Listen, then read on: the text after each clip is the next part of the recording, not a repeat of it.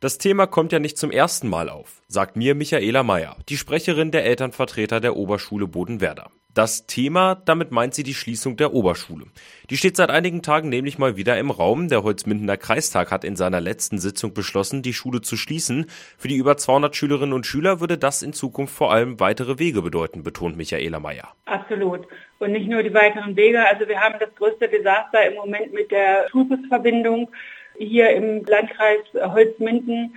Das letzte Jahr ist so viel Elterntaxi gefahren worden.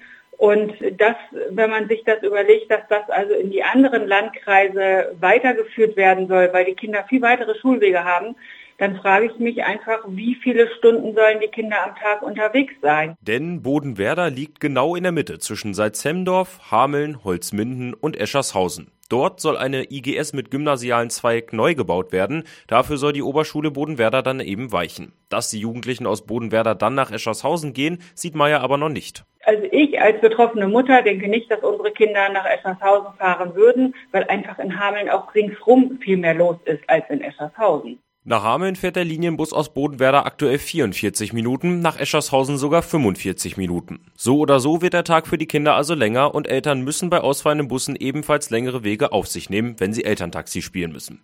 Michaela Meyer sieht aber auch Probleme für die Gemeinde Bodenwerder und für die Vereine im Ort, wenn die Oberschule geschlossen wird.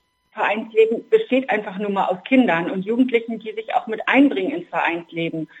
Also das sehe ich wirklich als ein ganz, ganz großes Desaster an.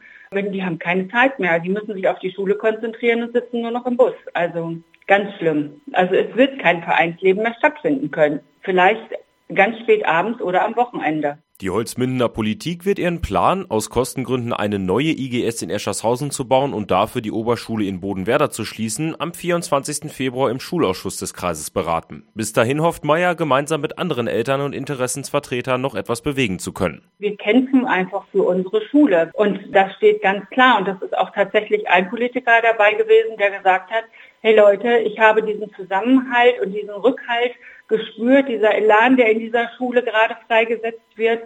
Und ich muss tatsächlich meine Meinung revidieren. Und ich hoffe, dass es nicht nur einer ist, sondern dass wir mit dieser Aktion einfach zeigen, ihr habt gerade hier eine Meinung vertreten, die ist nicht unsere. Und denkt da bitte nochmal drüber nach, ob ihr auch wirklich vielleicht die Meinung vertretet von den Wählern, die euch gewählt haben.